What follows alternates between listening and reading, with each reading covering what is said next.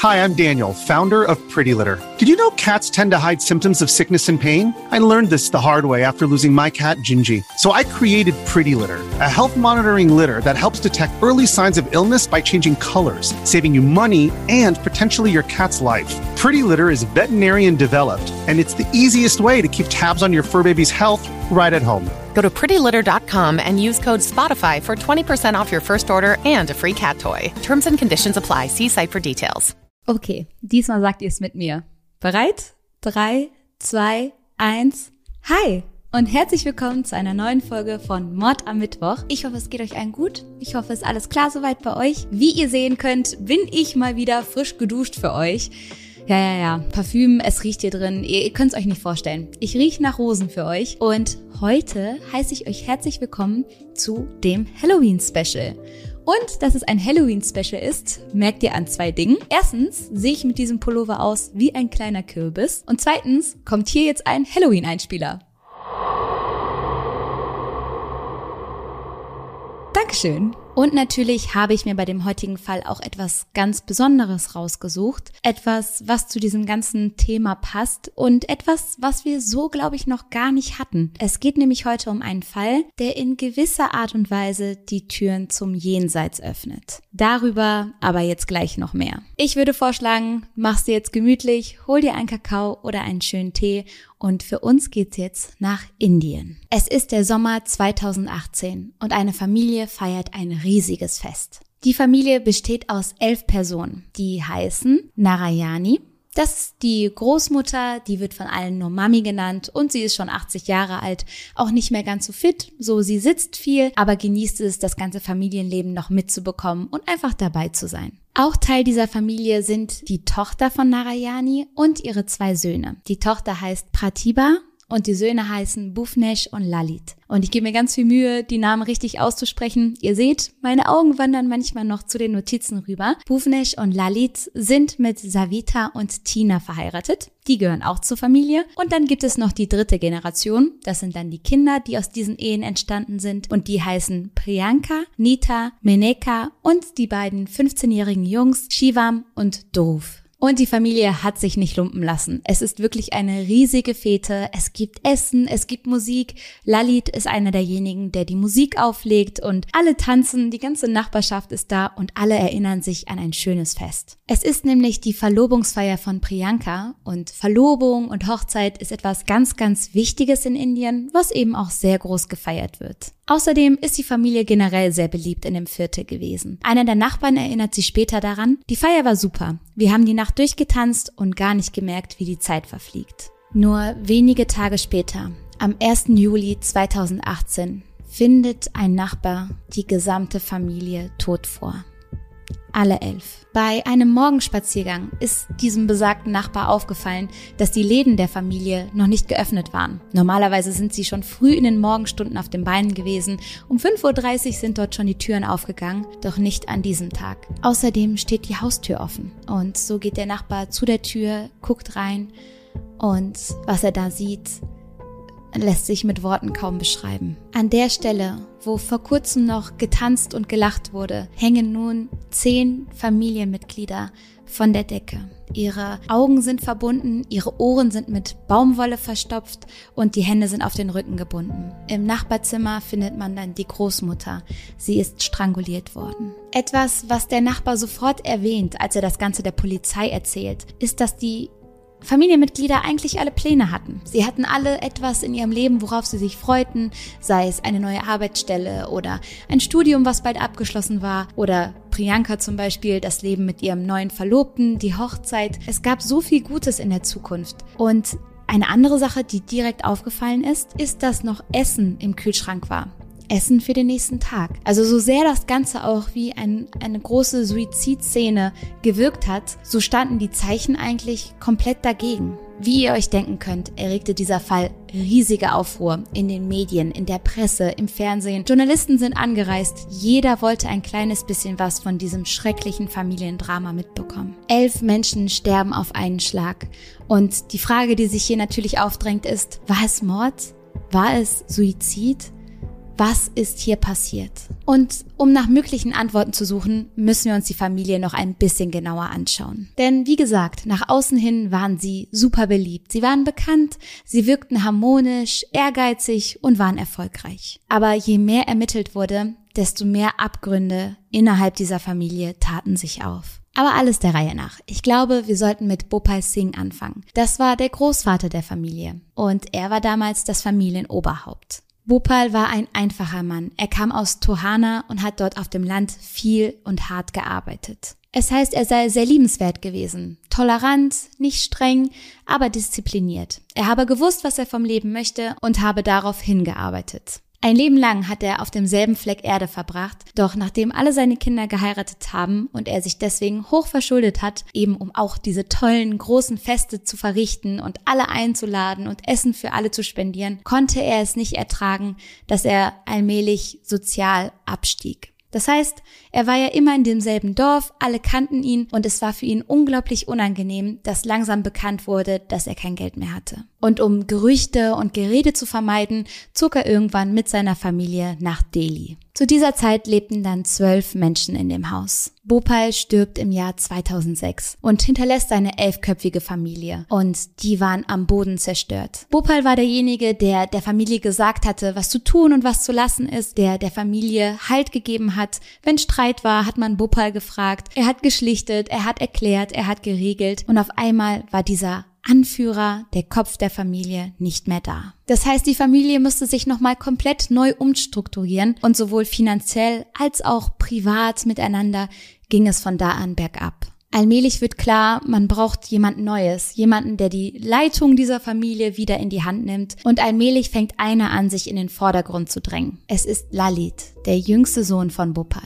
Ihm gefällt es gut, Macht zu haben. Der Gedanke, dass alle auf sein Wort hören, reizt ihn, aber irgendwie schafft er es noch nicht richtig, sich durchzusetzen. Die Familie will sich von ihm nicht einfach so Sachen vorschreiben lassen. Wer ist er denn? Das Familienoberhaupt war immer Bupal und jetzt will er diesen Posten übernehmen? Das kauft ihm irgendwie noch keiner ab. Es heißt, Lalit sei generell nicht so einfach gewesen. Als Kind war er zum Beispiel sehr, sehr frech und wird schon bald von jeder Menge Pechsträhnen verfolgt. 1988 erlitt Lalit einen schweren Motorradunfall und landete mit schweren Kopfverletzungen im Krankenhaus. Er war stark mitgenommen. Es heißt, er sei mitten in Gesprächen eingeschlafen, sei immer so ein bisschen weggedämmert. Man hatte das Gefühl, er sei nie so richtig klar und bei sich. Wahrscheinlich eben wegen dieser Kopfverletzungen. In 2004 landet er wieder im Krankenhaus. Es heißt, es habe einen Streit zwischen ihm und seinem Chef gegeben, woraufhin dieser Lalit in seinem Laden eingesperrt habe und den Laden angezündet habe, so dass Lalit eine schwere Rauchvergiftung erlitten hat.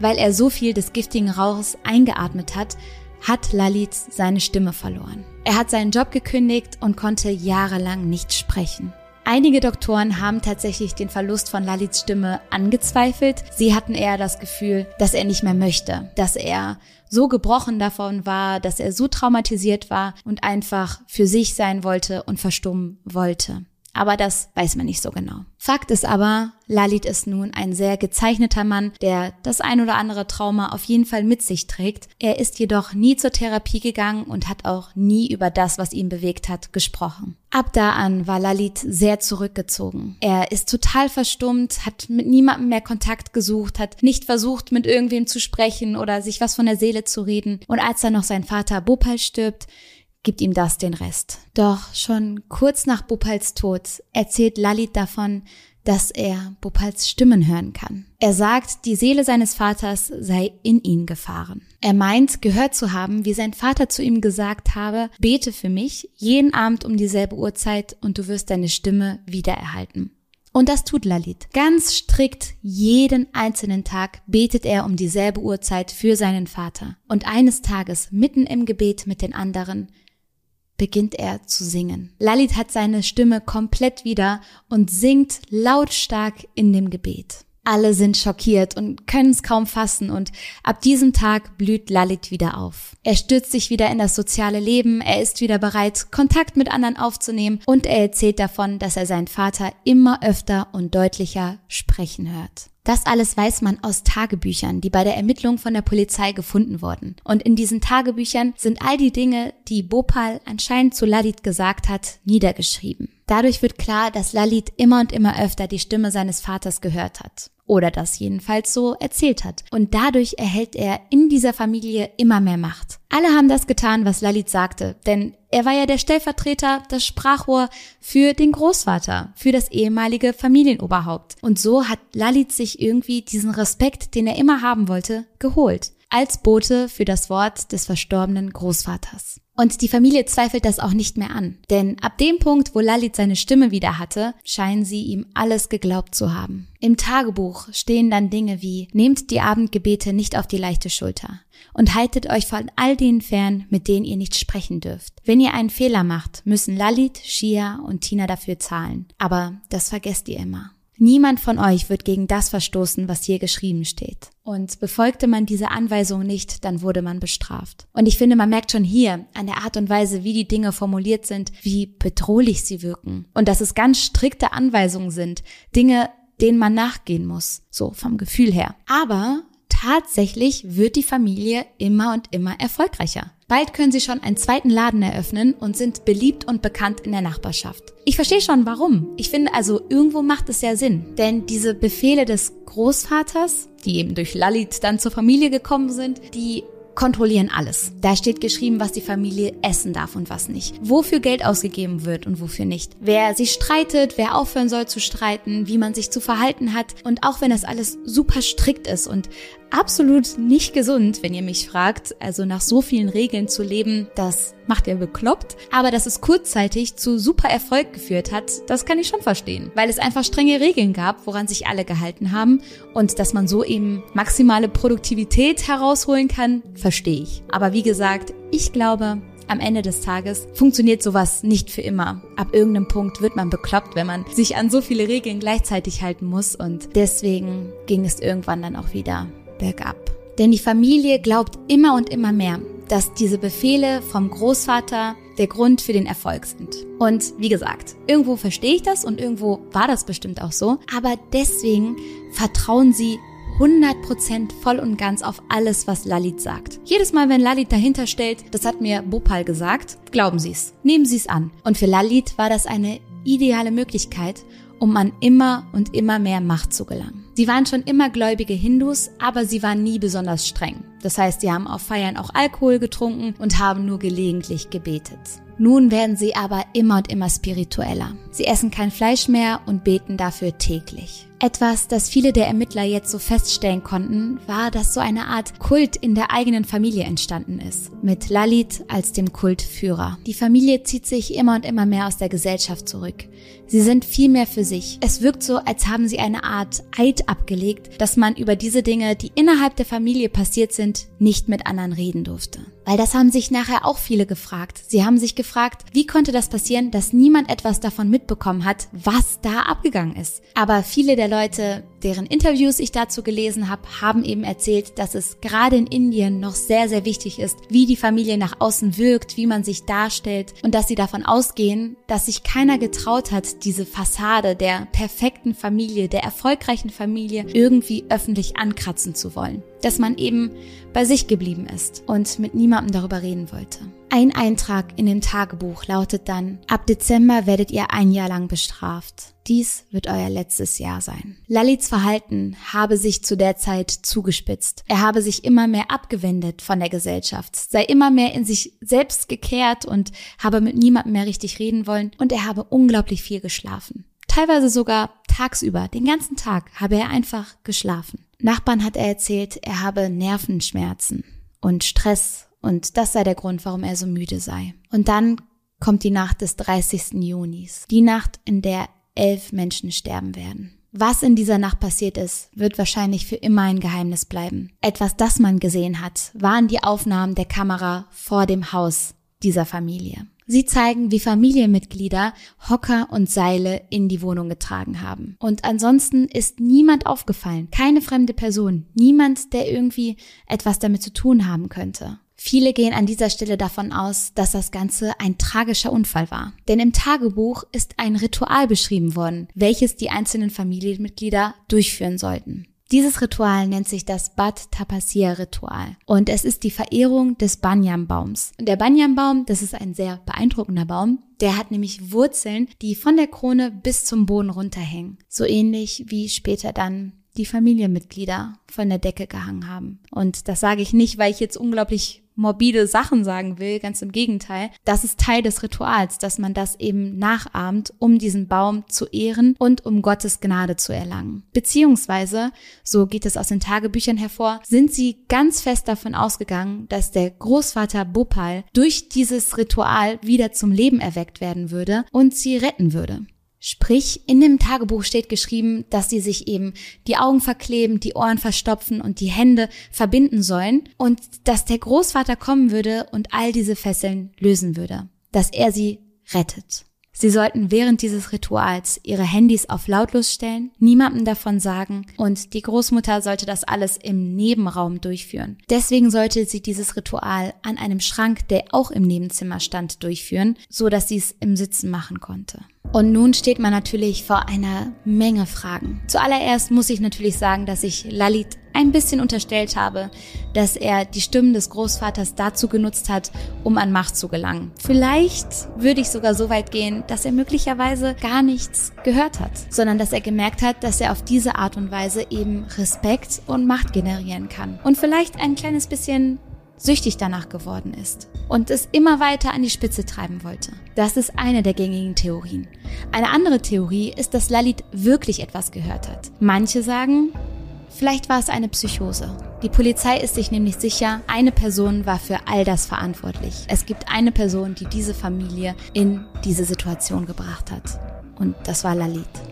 Eine Psychologin sagt dazu, wenn jemand ein schweres Trauma erlitten hat und es nicht behandeln lässt, kann es zu einer Psychose kommen. Und ich habe euch ja erzählt, was Lalit alles durchgemacht hat und dass er nie zu einem Therapeuten gegangen ist, geschweige denn das mit irgendjemandem mal besprochen hatte. Es heißt, Lalit habe dadurch eine Psychose entwickelt, habe dadurch diese Vorstellung gehabt und seine Familie damit reingerissen, so dass eine Massenpsychose entstanden ist. Aber warum dieser Abend? Warum der 30. Juni? Manche vermuten, dass es was mit Priyankas Verlobung zu tun hatte. Dass er Angst hatte, dass Priyanka dann die Familie verlassen würde und vielleicht etwas von den Geheimnissen, die er so sehr hüten wollte, mit nach draußen nehmen würde, ihrem Verlobten erzählen würde, seiner neuen Familie. Und man anfangen würde, über die Familie zu reden. Dass der Schein bröckeln würde und dass er das verhindern wollte. Damit würde man Lalit aber unterstellen, dass das Ganze kein Unfall war, dass er nicht wirklich davon ausgegangen ist, dass der Großvater sie retten würde, sondern dass er einfach allem ein Ende machen wollte.